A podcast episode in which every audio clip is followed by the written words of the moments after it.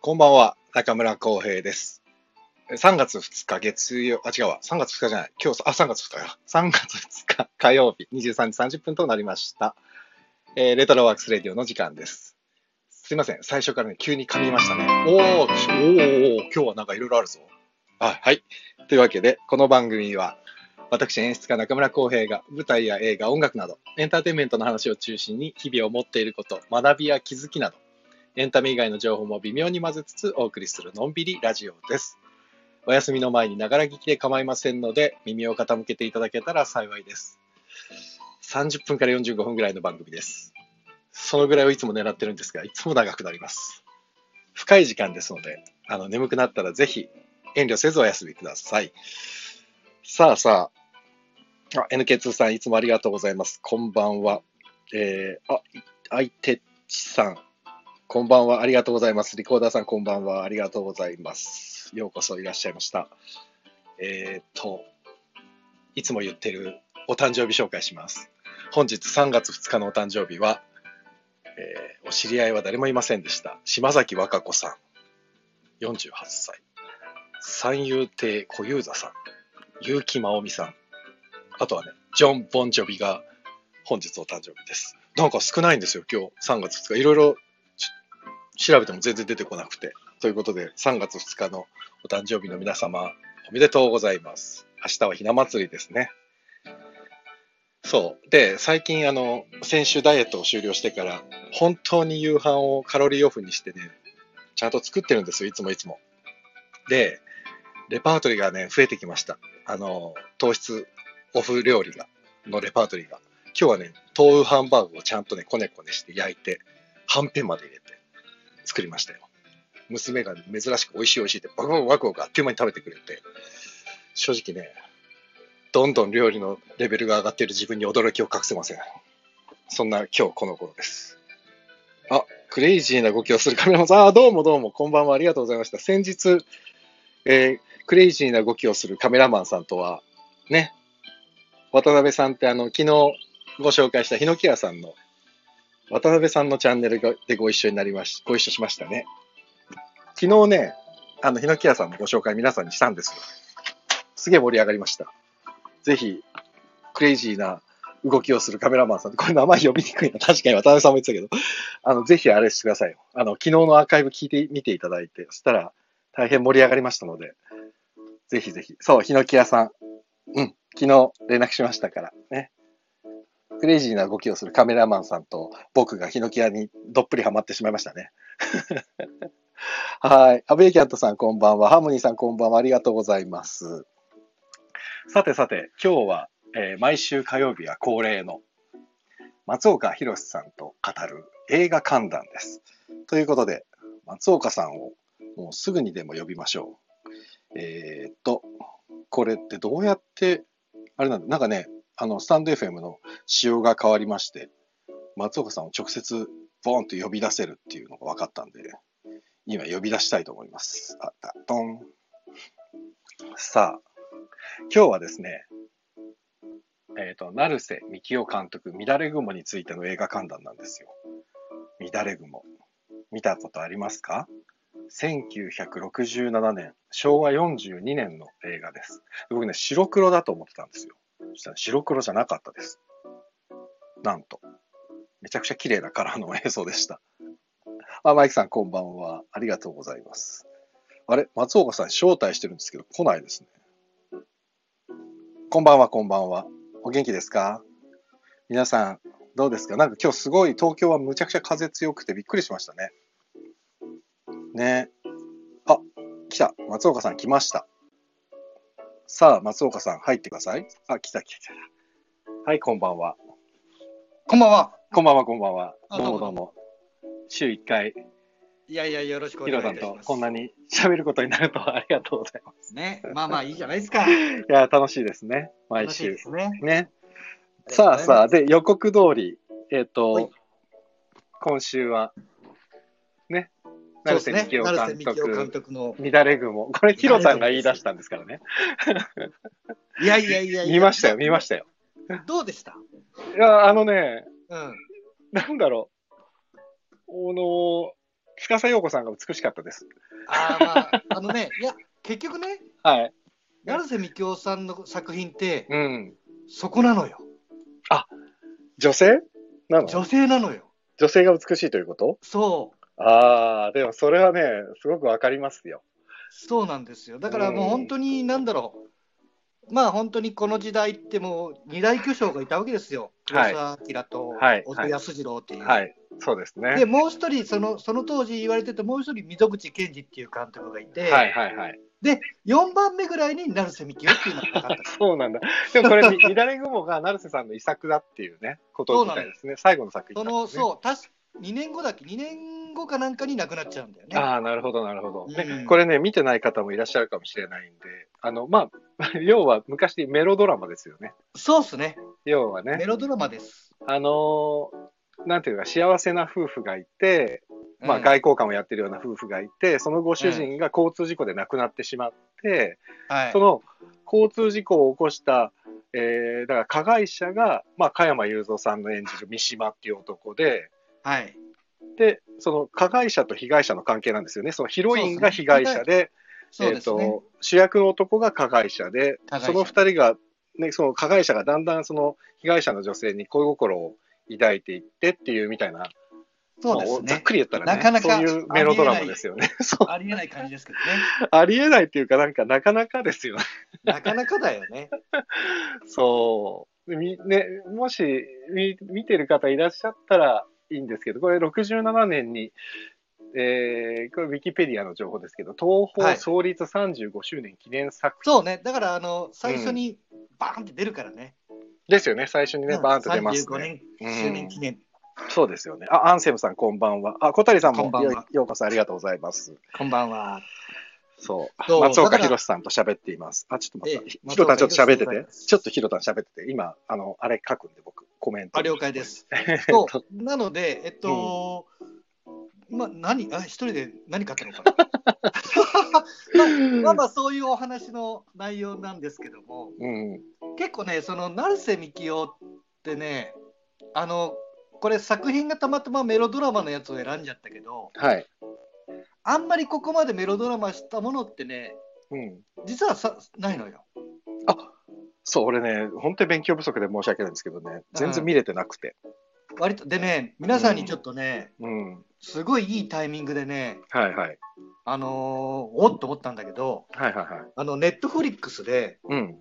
3月1日からうんうん。成瀬みきお作品がね出始めたんですよ3月1日って昨日じゃないですか。昨日なのよすごい、それはすごいタイミングだね。ただ乱れ雲はちょっとないんだけどはいはいはい。他のあこれはでも見てもいい雪雲とか、うんそうあのねあ結ら構いいそれはそれは。そうなんですよだからねなんかこれを興味持ってもらった人はうんちょっと成瀬みきお他の作品もねそうですネねッ。トフリックスで見えるのででもまあそもそもね、乱れ雲をまだ見てなかったら興味も何もないんで、まあ確かに。乱れ雲の話をね、もう少しね、あ、おあのそうね大和田裕太さん、こんばんは。裕太くん、ありがとうございます。チコちゃんさんもこんばんは。いつもありがとうございます。そう、で、乱れ雲、さっきもうざっくりとしたあらすじでしたけど、そそのね、交通事故で起きて、それでまあ、その被害者の女性はね、ずーっとね、その加山雄三さん演じる三島っていう男を、なんつうか、突き放すんですよね、やっぱりう当まあ然そう。ね、ちょっと自分の大事な人を失ったそうそうそうそう失あね、奪った男だからずーっと突き放していくんだけど、なんとなくこう運命的に何度も再会するじゃないですかそうなのね。東京で出会った2人がね北海道で出会ったりするじゃないそう、それがメロドラマなんだけどね。そうだからね そうです結ね構メロドラマだっよねていうのうはん本当になんだろうね、いわばご都合主義で偶然ばっかでさ、そうですねそうですね確かにっていねうのがご都合主そ義すごく、うん、偶然の連続っていうのがあるんだけど、まあそれをうん踏まえてって感じなんだけどね。そうですね。でもうそのねそうそうそう作品のね中身の話っていうなるとまたちょっとあれなんだけどまず外面の俺がちょっと思った感想言っていいですかああ、どうぞ。あのね、昭和42年の映画なのに、もしかしたら、あ、ともこさん、こんばんは。今日も来れてありがとうございます。ともこさこん、んばんんは。えー僕が一番最初に初めて交流を持たせていただいたほう。バリスタの女性です。えありがとうございまます、ともこさん。そう。で、えっと、そう、そのね、映画の乱れ雲のさ、僕がちょっと大雑把に見え見た感覚として、昭和42年の映画なのに、うん。うんまあ僕白黒だと思ってたんですよ。そしたらカラーですごいカラーなんですよが映像綺麗。いいや、そうだよね。なんでこんな綺麗なのっていうぐらい綺麗。もうもしかしたらリメイクしてなんかね、なんか加工されてるのかもしれないけど、あまりにも綺麗でいちょっやとびっ、多く分りしちゃそって。のまんまじゃないかな。そうだよね。すだからごいよね、あれ。うん、フィルム独特の質感だし。うん、まあ見事な。で、あとね、加山雄三さんはやっぱりイケメンですね。 そうなのよ。うん。若大将は。なんかね、いけ、そう、あのね、うん。結構その、結構、成瀬作品にね、もう一作、乱れるっていう作品にも出てるのよ。あ、は乱いれる。はいはいはいはい。うん。まあ、あっちも似たような役なんだけど、うん。うん。だけどね、なんか、加山雄三さんって、やっぱりなんだろう、若大将ってイメージじゃいんや、本当に。うん。だけど、なんか、その、成瀬作品だと、こう、なんだろうね、なんかね、そう、若大将っていう爽やかな感じじゃなかった。じゃないよね。あのね、すごくね、嫌な男だったよ、最初の方。で、最後の方までね、意外といけつかない感じでした、加山雄三。でしょで、そうそれね、多分ね、監督の意図なのよ。あ、加山雄三のイメージをちょっと変えてもう作だってるし、んだこね。の作品的に、うん。結局この「乱れ雲」っていうタイトルの「乱れ」って誰のことかっていうとやっぱりあの、まあ、加山雄主人三公ね、三島ですよね。あ、三島いや三島あ、じゃ女な性いか。司さ陽子の方ね。そうそうそうだから、はい由美子さんがえーと乱れていくっ枝ていうね枝だ由美子さん由美子さんなのよ、なるほど。だかならるほど結局そっちに重きを置かないというか、はいはいはいではあい。とやっぱりその成瀬さんってうん。あのやっぱさっきも言ったけど女性を描くのがもう本当主としいてや、美しかったですよだら、本当に。うん。そう。だから、あのーなんつうのかな、その対比である加山さんの男性っていうことに対しては、すごく冷たく書いてるのよ。でも本当にそうだった。女性のね、なんつうんだろうね、美しさもそうだし、エロティシズムもそうだし、だから濡れ場みたいなのは一切ないのに、司さんが妙に美しくでしょ、エロく見えるっていう、階段の下にいそうるもうちょっとそれ後で言うう。やつ。それ後で、後。あそれ後で言うやつ。後で言うやつ。 そう。あごめんなさいねごめんな。あ、いえいえ、とんでもない。あ、ともこさん、小谷さんこんばんは。あ、小谷さんもともこさんこんばんは。いいですね。いい交流です。 いい交流ですね。ありがとうございます、皆さん。そうで、ちょっとね、まだね、突っ込みどころというかね、僕がね、気になってるところがいくつかあってさ、はい。はい。あ、のはるさん、テニスにまつわる話。はるさんも久しぶりです。ありがとうございます。テニスのチャンネルやってらっしゃいますから、はるさん。えーテニスお好きな方、ぜひはるさんの元へ。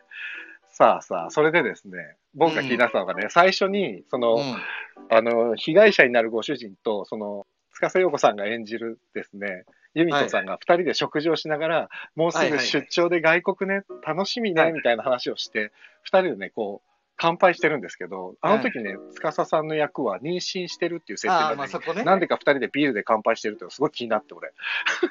なんか、いや、だから当ね、時は違ったのかな多分ね、当時は違うんだと思う。当時は妊婦もビール飲んでよかったの今ダメでしょだって。今はダメだけど、なんかね、多分それは俺当時だと思うけど ね。そうか、もうそういうの面白くてさ、なんか、あ、時代だなと思って、あとさ、うんあのご主人がさ、出産予定日はいつなんだい、あのなんなんで、この演技に関しても後で言いたいんだけどさ、なんであの喋り方、あんな変変なの変っていうか、おい、お前、出産予定日はそれでいつなんだいってあ言っての、さ、これってね、なんかね、俺もその詳しくは分かんないけど、うん多分この当時の映画のうん、芝居の仕方ってこれなのよ。みんなそうなんだよ。そそれでさ小、津さんもそうなのよ。ご主人あ、奥さんがさ、んえっと、それが1月1日か2日なんだよって言ったら、それは素晴らしいことじゃないか、ハッピーニューイヤーだって急に英語を混ぜたりするんだよ。そうそうそうそうそう。 これはどういうセリフなんだと思って、これ台本通りなのか、アドリブなのか、何なんだみたいな。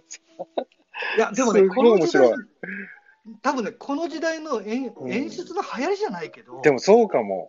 これがね、うん普通だったっぽいのよ。で、ほら、ゆりやんさんとかさ、芸人のさ、ゆりやんレトリーバーさんとかがさ、うん、あの、昔の映画っつってさ、あなうたんそんなこと言っちゃいけないわみたいなの真似したりするじゃない、うんうんうんほんとまんまだよ。ね。まんまそうそそう。で、逆に、だから、その、司さんも結構そういうお芝居だし、う。うん。加山さんはね、もうファンの方がいたらちょっと申し訳ないですけど、加山雄三さんって基本的にそんなお芝居が上手じゃない上手じゃない上 手。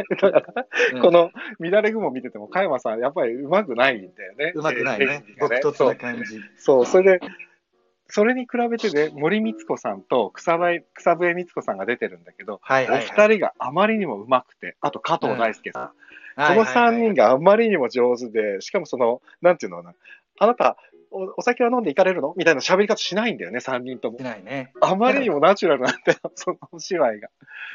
な、ねだからね、あれは何なんだろうね。そうなんであ,、するけどねああいう喋り方するんだろうと思って。そう、だ小津さん、小津作品もそうなんだよ小ね。津作品もそう、リュウ・チーシュウさんはね、自然だったけど、女出てくる女性うんみ女んなね、性は原大猫さん体となんか、かああいう方そう、ああいう喋り方なんだよね。なんかだかなんでら、なんだろやっぱあの時代の、なんつうのかね、女性ってこうあるべきっていうものが入っう。ている。や、本当だよ。だからね、今、乱れ雲見てても思ったけど、今の時代だったらね、コンプライアンスに引っかかるようなことばっかり言うわけそうよ。そうそうそうそう。すごいじゃん。その、お前は、なんとか、何、出産予定日をご主人が知らないっていうのもびっくりだしさ、うんうんうんあと、なんていうの、その中村信夫さんっていう名優がいるじゃない、俳優さんがはいはいはいはいはさ。いはいで、三島って、その加山雄三さんの上司の役でさ、うんうんうんお前、これで、これで済む、事故を起こしたお前が、えっと、どっかね、ちょっと地方に出、出、何、左遷されるだけで済むと思った、お前、これで済む、済むだけでもありがたいと思えよ、みたいなことを大っぴらに言うんだけどはさいはいはい、あはいれもう完全にパワハラじゃないまあそうだよ今ね。で言うと。だからそ当うだよね時、さ、そのもう40昭和47年だともう50年近く前でしょ、うん。だってやっぱり日本って、もう変な男尊女卑、パワハラまがいのパこワとハがラ当たもりそ前にうですよ。映画の中で表現されてるっていうのがまあ面白い。あと出てくるさ、うん団地の風景。団地ね。で、僕実家も団地だったから、はいはいはいはい。で、黒電話だったから。で、今はいは出いはいてくるさ、この映画の中で出てくる、えー団地とか黒電話とかが、もううんまさに俺が小さい時の風景まんま。うん。だからなんかもう懐かしくて。 あ、ちょっとびくりしちゃった懐かしいな感じになっちゃっいや、もうすごい懐かしかった。た。ああ、そと中村信夫さんってさっき言ったじゃないそのうん名優中村信う。夫さん。んうちのお父さんとね、同姓同名なんですよ。だからもう、あそれもそう覚なえてんるだ。そううちの、うちの父は中村信夫さんなんでね。あ、そう信夫さんなんだ。そうなん、なんか顔まで似てきちゃって、似てき、似てんじゃないかなって思っちゃうぐらい。そう、だからもうなんかね、懐かしい気持ちになっちゃって、乱れ雲見てて。あ、そうですか。うんまあでも時代だよね。いや、時代、だからちょうどさ、ベビーブームと、あうと、んその団地、タマニュータウンとかもそうだけどさ、団地がもう新興住宅でブワーって立ち上がった頃の話わあ出てきじたゃない時だ。その団地が流行りだったからね。そうそうそうあのそ時代はねう。だかうらん、めちゃくちゃ綺麗なんだよね、その、そうそうそう。。三種の神器じゃないいけどさ、それまではほうきでそうなのよ部屋の掃除をしてたのがさ、団地になってさ、掃除機が流行ったわけじゃない。ほうきでうさん、ベランダにゴミ出しちゃうと、他の家に迷惑になるからって掃除機が流行り出したとか、だからうんみんなね、置いてある家電とかも、掃除機が置いてあったりとかさ、そうね。そう、だからもうこれがね、そう、自分が生まれる、まあちょうど10年ぐらい前の映画なんだけど、うん。俺が小さい時も名残あったもんね、やっぱり。もうまあ黒でそうだよねもう当然黒電話だったし、そううん俺、確か小にさい時は。うん、だからそのね、懐かしさもすごくあって、なるほどね。うん、僕と同世代の人は見たらね、なんかちょっとノスタルジックな気持ちになるかもしれないなとそうね。まあ本本当当にに。そううだよね。んまあ確かに本当に生まれる前の話だけど、うん。まあ残ってるもんね、ああいう風景はねい。や、本当に、うんなんかすごく良いですよ。だからそういう意味では。うんそう。ね。そう。で、ヒロタンにさ、ちょっと聞きたいんだけど、その、成瀬幹雄監督、さっき小津さんとかって話も出たんだけどね、ちょっとね、レターが来ていまして、おうレターをですね、読んでもいいですか、あ、お願いします。えーとありがとうございます。あの、ちょっと待って、今ね、表示しますね。あ、ロックさんですよ、いつも。はいはいはいはいはい、はい。来てくださる。あ、ハルさん、乱れ雲見たことないです。チェックしています。 もうぜひ見てあみりがてとくうござださいます。い。ハルさん、でも多分。分ね、僕よりちょっと世代的に若いかもしれないからね、あの、なるほどね今のね、団地の話とかも全くわかんないかもしれないけど、ちょっと、うんあの、ロックさんからのレター読みますね。松岡はい博史、松岡様、ロックです。松岡さんは黒沢派ですか、小津派ですか、自分は決定的に小津派なのです。なるそほんなど。小津監督が、俺にはこんな映画は撮れないと言った浮雲をシネマアート新宿の高峰秀子特集で見ただけなのです。お小津監督の日常生活映画ファンには浮雲の欲望丸出し展開が日本映画には異質に思えたのですが、丸。うん。 ATG 制作はやりたいだけやって潰れましたから、なす成瀬幹雄という人が不思議に思えるのですが、うてんん。てんてんみたいなレター。これ質問というあか、ーいいですね途中だから、黒沢派ですか小津派ですか僕もね、小津派です。 どっちかっていうと多分。小津さん好きかもどっちな俺ね、まあでも、どっちかと言われたら本当俺も小津派。なんだろうね、日常の切れ抜き感がやっぱ強いからなのかな。うん。いや、だけど、俺うんね、結構黒沢監督の作品も好きで、うんうん、好きなんだけど、うん、結構俺みんなと違うのは、うん。現代劇の方が好きなのよ、俺黒沢監あ、督。そうだよね。わかるわかる。うんでもね、俺もなんか、そう、七人の侍とかやっぱりなるけどさ、そうなるんだけど、うんやっぱすごいよ、新の侍は。すごいよようね。あの時代にこんだけ取ったなと思えるぐらい、いや、すごいよ。。もう本当にすごい。あれはもう多分すごい映画。だけどやっぱり俺、生きる好きだし、ああ、生きるわね。あと、いよいよ天国ね。と地獄も好きだし、はいはいはい。やっぱりだからそう。俺はね、そっちなんだよ。多分。そうう。んで。ね、ごめん、まあ、黒沢論になっちゃうけど、 はいはい。あの俺ね、黒沢さんカラーになってからダメになったのよ。なるほだからど。どうですかそれねなんでなんでなんであのね、うん。なんかね、なんつうのかな、その芝居がね、うんうん。なんつうのかな、なんて言ったらいいんだろう、 荒々しさとかね、人間らし、人間っぽくさがね、なんかなくなってったのよ。でもね、それね、俺もね、すごくよくわかるんだけど、泥臭さというか、そうそうそうそうそう。なんかしがみついて、地を這うような意味勢いっていうのが、確かにね、カラーになってからね、減った気はする。でね、なんか考えたの俺もなんでかなと思ったら、うん。黒沢監督ってもともと絵描きさんなのよ。はいはいはいはい。だから多分ね、絵に行っちゃったのよ、色がついて。なるほど。うん見たな中身からにじみ出てくるよりも、そのビジュアル的なものに思考そうが。そうそうそう、ビジュアルの方に動いて、なるほどだかね、ら本当に面白い。あうんの黒沢さんの後半の考察作品って、うんうん。あのビジュアル重視なのよ。例えば確かにもねう最後の辺のランランもそうだし、はいはいはい、あと確かにそうですわ。。あのそあ面う白。だなんかね、うん。っていうのがあって、まあ、黒沢さんっていうのは、やっぱ俺は本当にモノクロで現代劇が、うんうんうんううん、あと野良犬とかもすごいいいしねん。。いやー、そうだね、うんでもやっぱりそうか。確かにな。だからおじさんっていうのはさ、最初から最後までずっとその固定カメラでさ、定点カメラで撮そうるそう監督じゃないおじさんっていうのうんは。だから、そうそううんどっちかっていうと本当にビジュアルに関しては、多分、もう無関心に近いものがあるのかもしれないよね。あれって。いやと逆言いつつね、逆なのか。あの、お構じさん図ってねが好きなの。構図か。おず,、うん、おずさんはもう完璧主義者なのよ。あ、だからやっぱ構図を計算してんだね。そううんでそれもわかるわもう有名な話。で、うんうん。まあ、本当にこの場面でまばたきは3回だけとか指定するの。ああ、それ聞いたことある。まばたきの回数してっていうのだから、聞いたことあおるずさんにでの映画に出る映画って、結構ね、おずさん嫌いな人多いのよ。ああ、そうなんだ。あの人はもう全然自由に芝居できないみたいな。なるほどね。ぐらい、もう本当、徹底してあの絵を作る人。なるほど、なるほ全ど部、。全部構築していく。あだから逆に監督だった徹ん底してだよねる分、その動きがないのも、それすらも全て計算だっていうことなんですそね。うそうそうお父さそんの場うそう合はそうねそう。うん、そうか。で、えヒロタン、いいこ今のちょっはいと、ロックさんのあれ質問の、で、オズ派と黒沢派だったら、まあでも、ヒロタンの場合、両方だね。やっぱり映画やってる方は、そうね。うん。まあでも、どっちかって言ったらオズかな。いや、そっか。うん、なるほどね。ただ、オズもね、やっぱり年取ってから分かったけどね。うん、そうねうん。ボールを最初見たときは、うん、なんかなと思った。でもね、そうリュウ・チシュウさんが好きで、俺。まあね。名う優んですリよュウ・チシねュウさんと原節子さんがやっぱりすごく、うねん、ずーっとオズ組だったじゃない。だから、そうだリュウ・ねチ。シュウさんを見たくてっていうところもちょっとあったな。うんうんで、そう、じゃあちょっとこれは一回閉じさせていただいて、あとね、もう一個、あ、これもう一個の質問は最後にしようかな。で、成瀬監督に関して、あさっきの乱れ雲のか話にちょっと戻そうと思うんですけど、戻しましょう。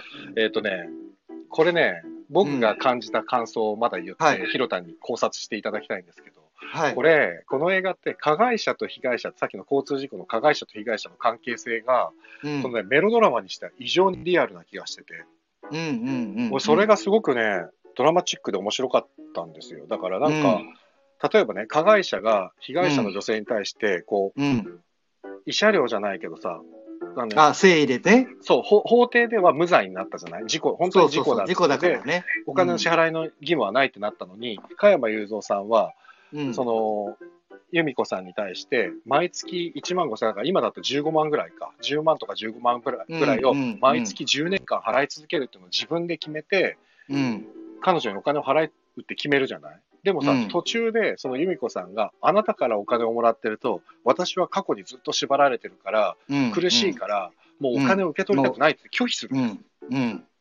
うんで、そうするとさ、加山雄三からしたらさ、お金受け取られないからさ、うん10万ぐらい浮くわけじゃない、生活が。うだくうくうくから、楽になるのかと思いきや、うんこれが僕のなんていうの、食材というかさ、その、うんお金を払うことで僕は自分の苦しみを軽減してたのに、あなたはお金を受け取らないってことは、僕をこれ以上苦しめるつもりなのかっていうセリフがあるじゃん。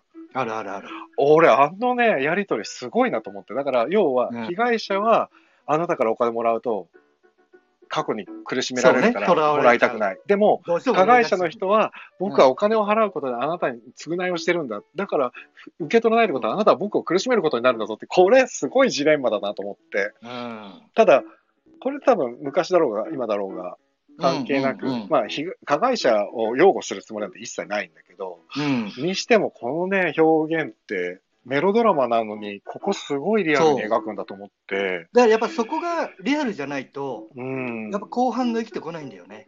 やでも本当にすごおいなと互い思にったそうそういう感情があるからこそのうんっていうのがあるから、そうなんだよねだから逆にそこでお金の受け取りまで拒否してうんあなたにはもう私の姿前から姿を消してほしいって言った由美子さんが最後に三島にぐっと惹かれていくじゃない、惹かれてくる。それがねもう不思議不思議というかなんちゅうドラマだと思ってこのそうなのよ。だから、これ見たくなってきたかな皆さん見たくうんなると思う。だから本当に俺、だから、その、由美子さんが、うんいつ好きになったのかなっていうのが、本当に思う多分俺の中では、あそこの、あの、えっとね、えっと、どこだっけな、あの旅館にさ行って、はいはい。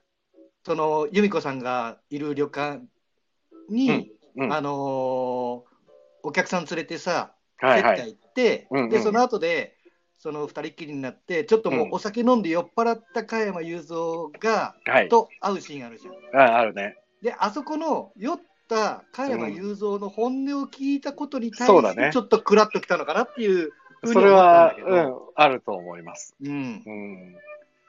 いやー、あ、ほら、小谷さんが見たいです。あ、あと、好き好き好き大好きさん、ありがとうございます。ようこそ。ありがとうございます。 ね、そうですね。そうそうそう小谷さん見たいって思ってくれた。やったね。あ本当だ。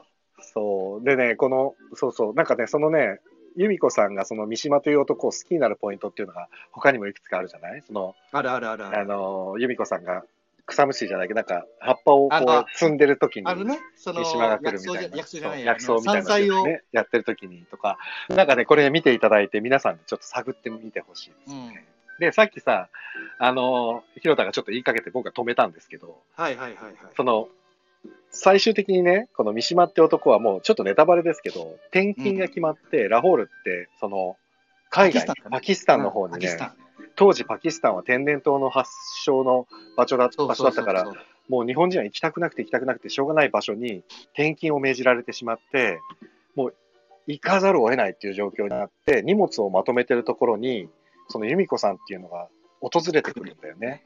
そうその時のね、司陽子さんの綺麗さあのが、表情ね。もうえぐい、あのもうねなんドキドあキれしなたん。であんな表情できるんだと思うよね。だし、と、だし、あの、宿番、あ宿舎っていうか、旅館の2階で、加山雄三さんがした旅支度をしてて、うんで、その由美子さんが1階で、お客さんだよって来て、階段の下から加山さんを見上げる絵じゃないだから要は、えっ、と、成瀬監督は、加山さんの目線で、その由美子さんを、そうそうそうそう撮ってるわけじゃない。上からこれね。上から下を写してる絵が、まあ、なんて言うんだろう、あんなに、その塚田陽子さんが美しく撮れるんだと思って、すごいよね。ちょっで、とびっくりした。あれもさ、俺、その演出がすごいなと思うんだけど、うん。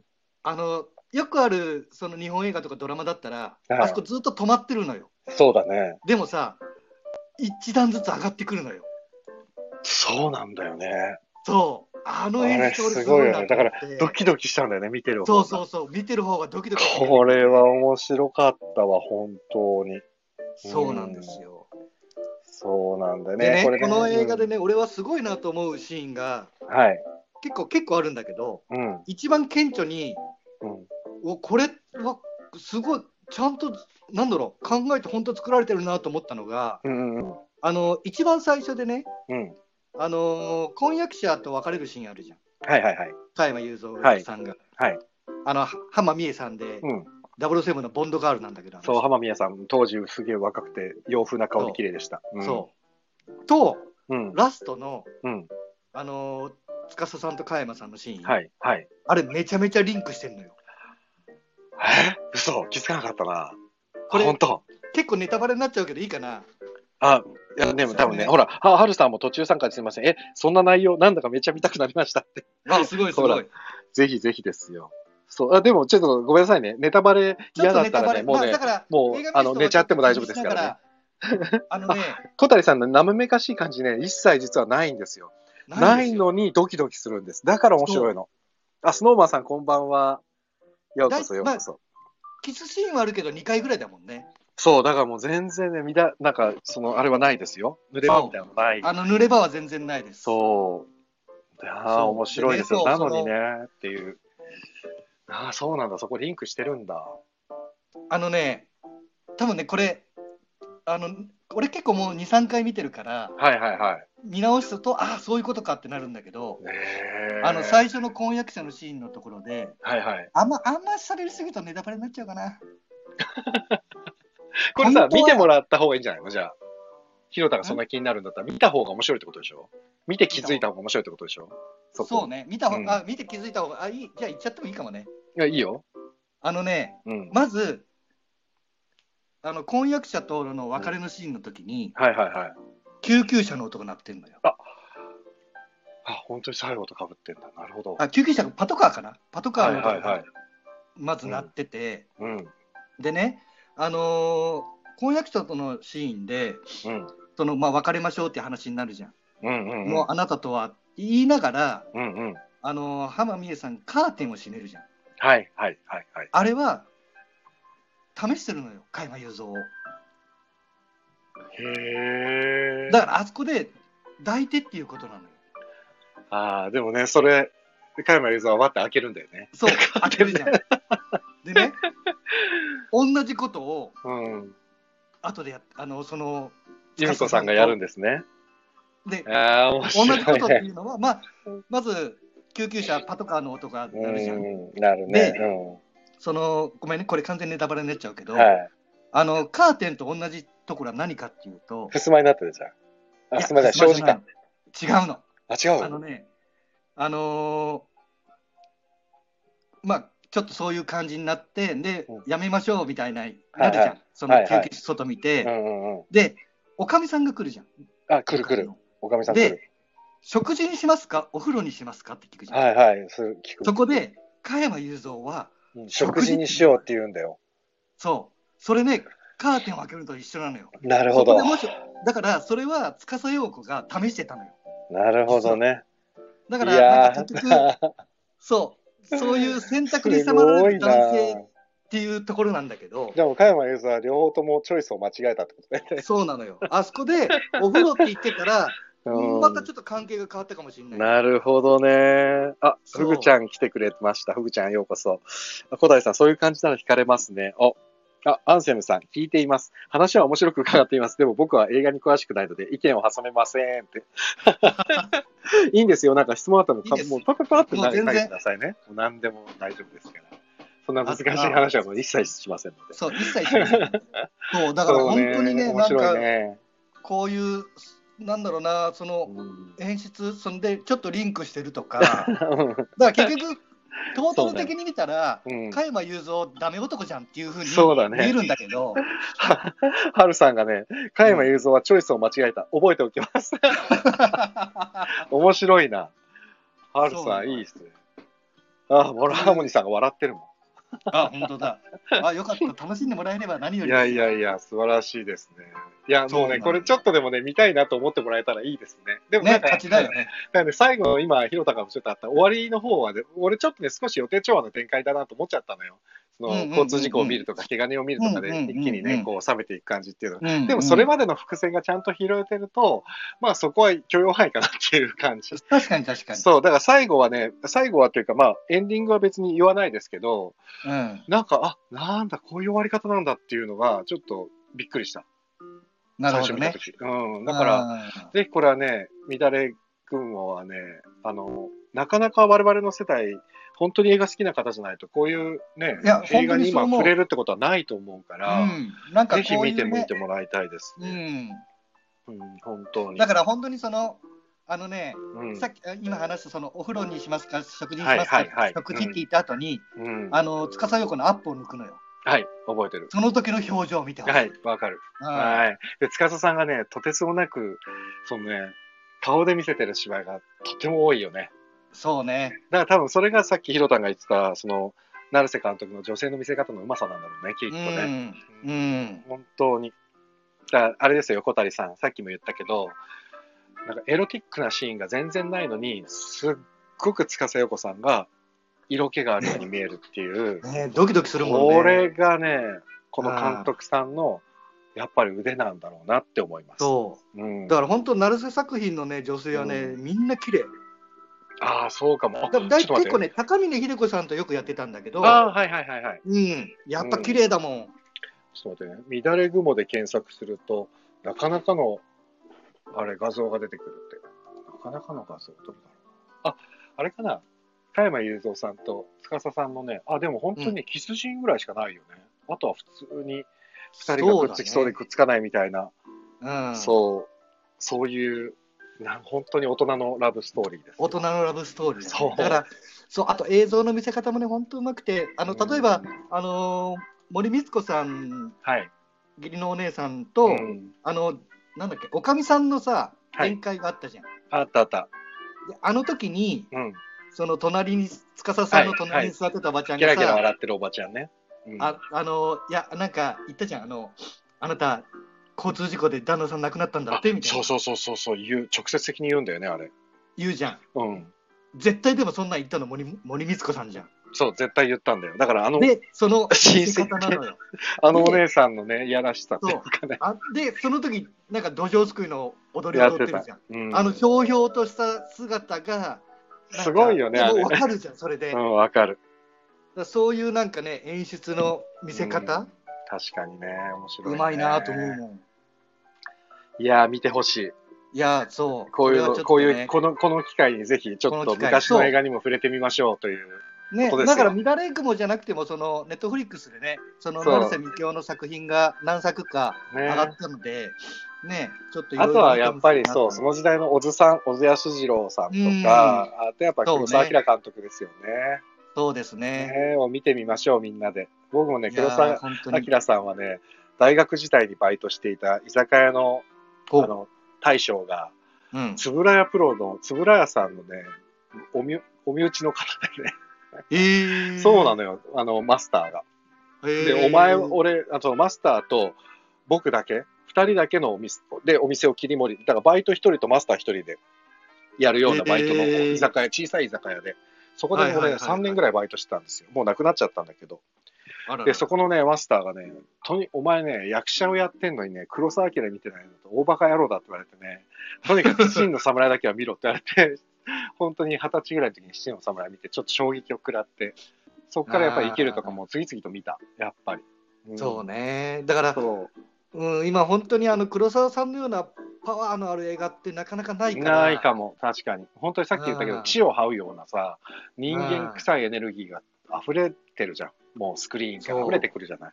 あそこまでのエネエナジーがあるっていうのはなかなかないよね、やっぱり今。ないよ、うーん。あ、はるさんな。加山雄三さん、君といつまでもしか知りませんでした。 乱れ雲、お話聞いてるとなんだか心乱されそうですね。僕も見てみます。はるさん、興奮しますよ。見てください。うん、興奮してますねえ、面白い。いやー、面白い、ですそう。だうんね、黒沢明なんて、本当あの人も完璧主義でさ、あそれこそ雲待ちあ、はいはいはい。いい雲が出るまで待ってるって言って。そうだよね。とか、あね。となんだっけ、あの、薬箱のさ、えっうんと、セットのうん後ろに背景で薬箱が置いてあって、うんで、その薬箱は開けるシーン、あれなんだっけ、あえっと、赤ひげ。赤ひげかな赤ひげか。うんうんうん薬箱のしを開けるシーンが一つもないのに中に薬が入ってないことに激怒して小道具に全部薬入れろっつって怒ったってでもこれ開けないから小道具入れなくていいって言ったらまあその小道具さん首切ろうとしたっていうのを聞いて、すごうんいいや、ぐらいそ うよ。だってもう本当に、なんだろう、セットなのに、うんはいその、空き地から草持ってきて、はいは雑草が生えるまで待ったからね。いいやーすごい すごいね。でももう、それぐらいのやっぱりこだわりがある監督の作品だからこそ、見たらきっと、ね、やっぱり引っ張られるものがあるってことですよ。あとなんだっけな、中台さんか勝さんか忘れたけど、うんうん。その撮影中でね、うんうんまあ、時代劇の撮影で、うんまあ鎧を着るわけですよ。はい。重いんで、外ロロケだから暑いですよ。うんうんうん。でね、ずーっと座ってんだけど、はい。 3日間うん OK が出ないんだって。うわぁこれなんでって聞いたんだちょとしったらきつて。いなうん。そしたら、いや、いい雲が来ないからとか。ああー、そういうことか。そすごいですね。う、すごいよね。いやーもうね。いやーすごいわ。もうやっぱりね、もう偉人偉人と呼ばれる人たちはもう、へ変人ばっかりですよ。本当だよね。なんか、だからそういうの聞くと、うん。なんかね、これ今その俺、俺の話っていうか、ちょっと俺が思うところがあるんだけど、はいはい。あのーなんかさ、うん。映像系の、まあ、お仕事とかで、はい。キャストに対して、うんうん。めちゃめちゃ気を使うのよ、みんな。今そうだよ。もう完全にそうだよ。 今。どこの現場行っても、ね、役者がね、キャ役者もう様になっちゃう役者。一番じゃん。そ俺ね、あの風潮が気に食わないんだけ ど、う。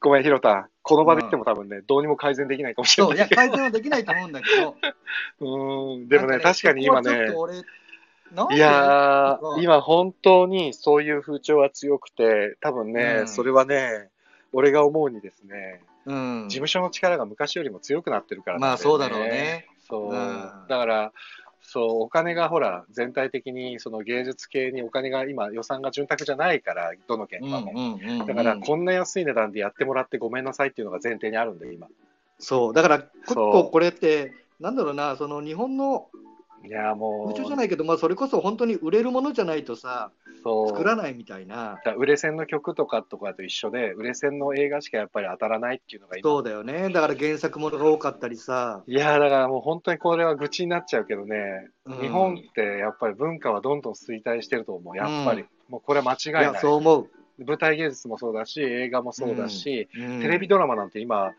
昔だったらもっと時間かけて撮っても撮ってたものをうん今は撮って出しだから、撮ったらもううん翌日編集してその次の日に放送みたいな、そうだだよね、からまあ役者としてはスキル上がってる人はたくさんいるのかもしれないけどうん実際もう見ててやっぱり俺がほら演技レッスンとかやってて、うん映像から来てレッスン受けてる子とかは、もうね薄っぺらい演技あーだからで本人は一生懸命やってるのでもねそうだうん誰にも教えてもらってないんだよ。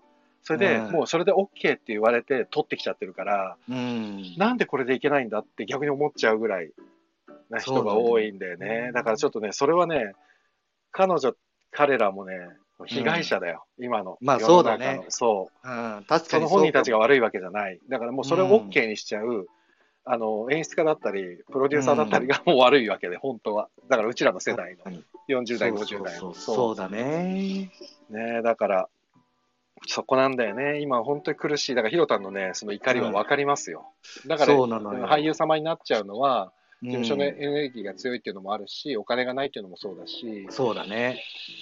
そう難しいよねなんかお春でさんはなんかあごめんどうぞあ、ごめんね。で、そう、だからスタッフもね、それが癖ついちゃってんだよね。そうそうそうもう当たり前になってるよねそこう。ねうんんだからなんか俺、前、助監督で入った作品があるんだけど、うんうんうんその役者さんに言われたのは、はい松岡さんって助監っぽくないっすねって言われたの。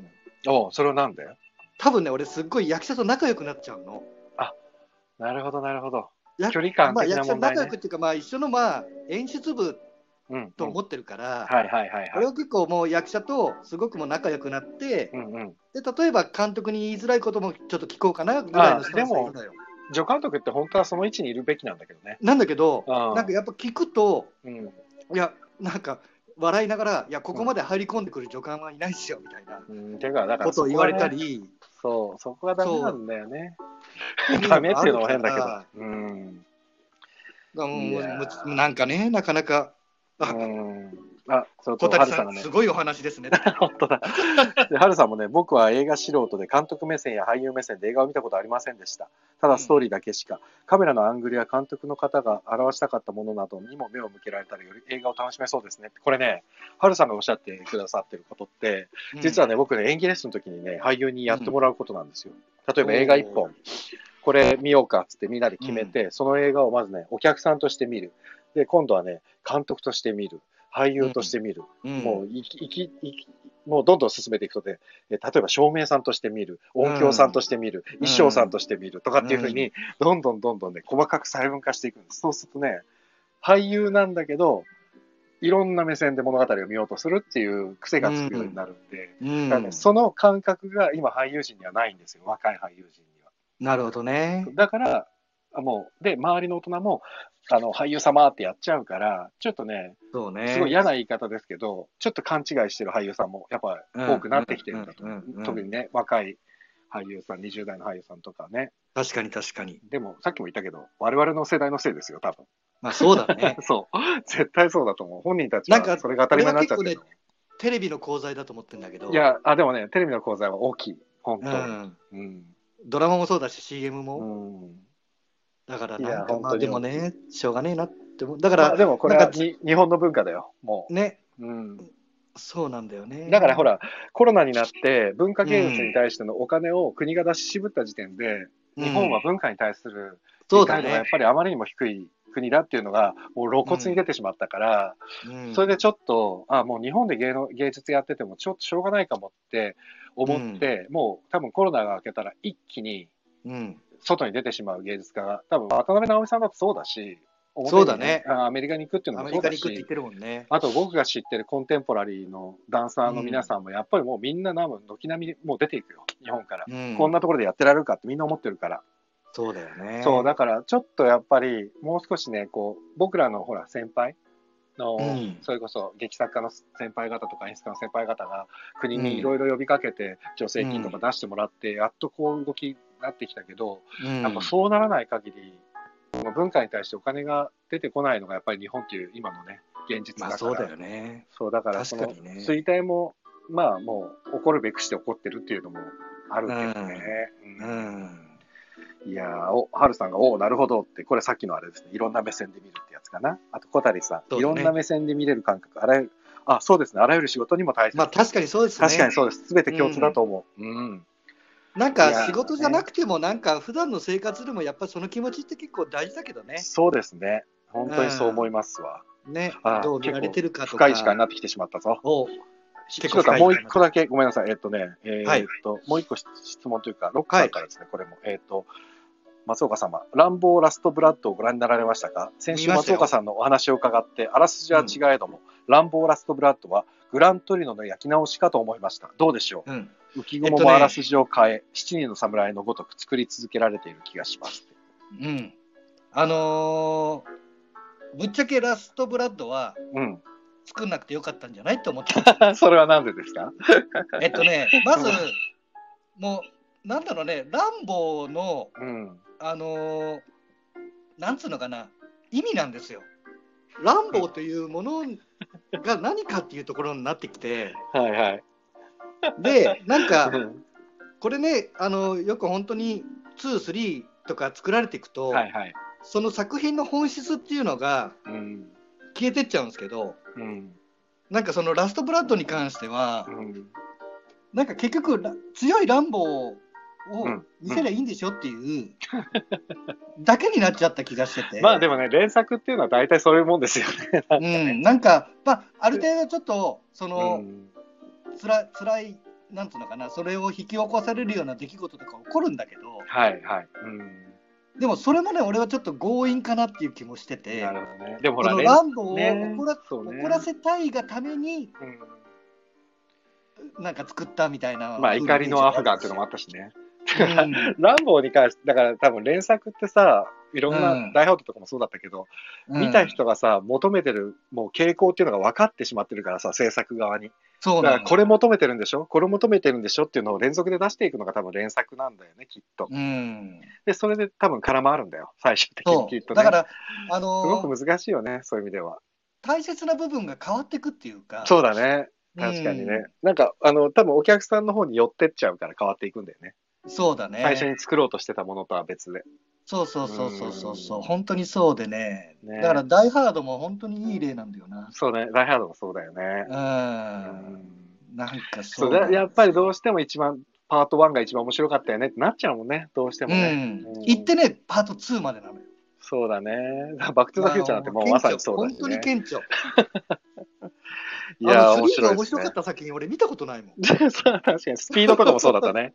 スピードもね、ワンが一番面白かったしな。スピードもそうだし、あいと、やー、面白いな。そう、なん、なまあ、本当いっぱいある。ターミネーターもそうじゃん。えターミネータあターミネーターもまさにそうだね。ー。うん。うん、なんかね、次々と新しいターミネーターが出てくるたびに冷めていくっていうね、不思議な現象だ ったそようねそうそうそう不思議な現象。終本当にね。ちょっと、もうやばいな、終わらなくなっちゃったな。わらなく終わなっちゃうりましょうね、そろそろね。そうでもですちょっとね、当時のね、この昔の演技についてはもうちょっと語りたかったですね。どうしてそんなことおっしゃるのっていう、このあ の、あの芝居に関してはねこ突っの込みシリどころーズでが。言ってみる、でもさ、せっかうんくちょっと、あまあ、このシリーズ行きたいけど、うん、ちょっといろんなのやっぱ振り幅見せたくて、なるせほっどかくだから、ちょっとまうんたこの話はまたおいおいにして、またちょっとやろうあの、後でやろは春なんで、そうそう、春だからね、ううん春めいた映画はどうかなと思って、皆さんのね、おすすめの春の映画があったらぜひ教えてほしいんですけど、春の映画ねそうで、来週はだから、せっかくなんで、春の映画っていうテーマにして、でさ、おー一個ね、俺がすごく気になってて見たいのがあって、うんで、前もさ、言ったけど、アニメもたまには見てみないって言ってたじゃないおーあはいはいはいはい、はでい、ね一個ね、俺見たくて見てないやつがあって、新海誠監督のうん秒速5センチメートルっていう。ああ僕は見ましたよ見た俺ね、これを見てないんですよ、まだ。で、見たかったの。で、ひとた見たならちょうどいいや。これを来週ちょっと、春の映画っていうくくりの中で、秒速5センチメートルをちょっと語ってみたら、見るとかどうですわかいいですかいいと思いますよはい。じゃあ、来週は春、春映画っていうことにしましょう。春映画じゃあなんか、うんまあそれプラスなんかちょっとそうそうそうそう春の映画をねだから、うんあの、秒速5センチメートルの話はするとしても、まあ、ちょっとで済んじゃうかもしれないし、うんうんうん、 そう、だからら、いろいろ春の映画に関して話してみようかという感じでどうでしょうか。いいと思います、ね、あ、小谷さんもほら、春さんも知ってる。春さん、ぜひお映画の話聞きたいです。よろしくお願いします。小谷さん、あ、有名ですね。秒速5センチメートル。春さん、新海監督、僕も見てみます。あ、ぜひ見て、じゃあ語り合いましょうか。いいですねいいですね、うん毎週火曜日、松岡さんと映画観覧してい映ます画の話をはい。よろしくどうぞお願いいたします。ということだで、からまあヒなロんかさん、うん、あどうれぞどだねうぞもし時間があったら今やってる映画の話をしてもいいけどね、そうだねお。互ないん見てねか、そう、今、ひろたん何見てるんだっけ素晴らしき世界見たんだっけ見たあと西上監督。うん。花束みたいな恋をしたかな。あそうだよね。あと、あれは哀愁シンデレラ見たあ、見てない。哀愁シンデレラとね、ファミリー、ヤクザのファミリー。あ、ファヤミリークザと。家族ね。そう、ファミリーもあれもちょっとあとね、あれ、ファートストロブも結構見たいんだよ。そうなんだよ。なんかね、今ね、う。ん。今のタターンがね、すっごいいい、いいっていうか気になる映画ばっかりなんだよね。ね、なんか、しかも邦画、やっぱね、洋画はちょっと今、弱コロナいだから、そうそうそう、だ弱けいけどど、ね。邦画がすごい勢い邦で画が今。結構いい作品がね、いっぱいあるからそうなんねだ。よね。ちょっとそうですね、来週あたり一本なんか、これ見てこようかみたいな。な、なんすっか、げえマニアックなのにしてもいいけどね。いや、ちょっとせっかくだから皆さんも手が届きそうな、あれにしまあ、しょそうう。かそうかそうか。そう、せっかく今やってるやつだったら、なんだろう、何がいいんだろうな。何がいいやっぱり素晴らしき世界かな、まず。でも、ひろたんも見ちゃってるもん。俺を見たから、まあ全然あいいか話はできる。俺じゃあ、ちょっと今週、1週間の間に素晴らしき世界を見に行こうかな。うん。せっかくなんで素晴らしき世界の話もしましょうか。あの、ね風がいねいですね終わってしまう前に、この話終、わってしまう前リアに。ルな。だからネタバレはできないけどね、そうね、ちょっネと話タバレ禁止でいきましょう。やりましょうか。いいですね。ねまあ、とりあえずあのね、新海さんの秒あ速。秒速5センチメートルと、あと春春のの映映画。うん。で、素晴らしき世界はもうその翌週でもいいかもしれない。まだ多まあ分そうしだばねらくやってるから。うん。そうだね。ということにしましょうわか。かりました。はい。じゃあ、松岡さん、なんかさ今日は最後にの言い残したことあります大言い丈夫で残すしたこかと まあ、大丈夫大丈夫です。はい。いや、なかなか面白い話が今日もできましたね。ありがとうごいざいや、ましよた。かったですね。はい。うん。また来週よろしくおは願いいいたします。こちらこそよろしくお願いはしますい。ありがとうございました。いええいえいえ。ははーい。ーい、じゃあ、映画のような夢を。はいはい映画のような夢を。あ、何そんなおしゃれなこと言って。なんだっけ、なんかのこれ、まあいいや。追い出しといて、じゃあ、来週まで。 あとうもさん、ありがとうございます。面白かったですってあ。りはがるとうさごんざもい手ますありがとうございます。じゃあ、ひろたん、落ちてください。はい。おやすみなさい。はい、おやすみなさい。はーい。ということで、ありがとうございました。今日はじっくりと映画の話をしました。また来週春の映画。なんかおすすめありましたらぜひ教えてください。ということで、明日も23時30分より、明日のゲストは、えー坂重英二さんです。俳優の恋人演劇ということで、明日は演劇に関してガシャガシャ喋りますから。でもうね、坂重さんは演劇愛が溢れすぎてる人なんで、多分またマニアックな、先週はえっ、と、あれですよ、藤織演劇について喋ったんですよ。 ちょっともう難しいかなっていう、別役みのるさんっていう劇作家で話をしたりしたんですけど、今週はどんな話が出るのか。あとね、坂重さんは実はですね、フジテレビでやってるドキュメンタリー番組のノンフィクションっていうのでですね、以前ね、テキサスっていう名前でね、特集されてるんですよ。その時の話もきつく触れていいのかなテキサスっていうのを言って、言ってって。あ言なんかテキサスって言ってもいいよって前言ってたから。 なんで、ちょっと、そこら辺の話もし聞いちゃおう。あ、 トーマさん、落ちてください。笑ってる。で落ちてくださいって、もう平気で言いますから、落ちてくださいって。 ということで、あ、皆さんありがとうございます。小谷さん、毎度情報量多すぎです。 そうですかあらあら。でも、充実してるっていうことで許してください。楽しいですね。はい。ということで、自分で楽しいですねって強引にまとめてみました。あ、マイク、テキサス触れてください。聞きたいってマイクさん。よし、じゃあ、明日、根掘り葉掘り、テキサスの話聞いちゃおう。もしかしたらまだあるのかなどっか YouTube とかにあるのかなわかんないですけど、あクルーズ婚活かなんかの回でですね、テキサスって、ガッチガチで高重さんが恋してますから、面白いですよ。その話聞いちゃおう。じゃあ、そんなわけで、また明日、11時30分にお会いできたらと思います。すいません、なかなかお付き合いいただきましてありがとうございました。えーお相手は、レトロワークスレディオ中村浩平でした。皆様、良い夢を。おやすみなさい。あ、皆さん手振ってくれてありがとうございます。おやすみなさい。また明日。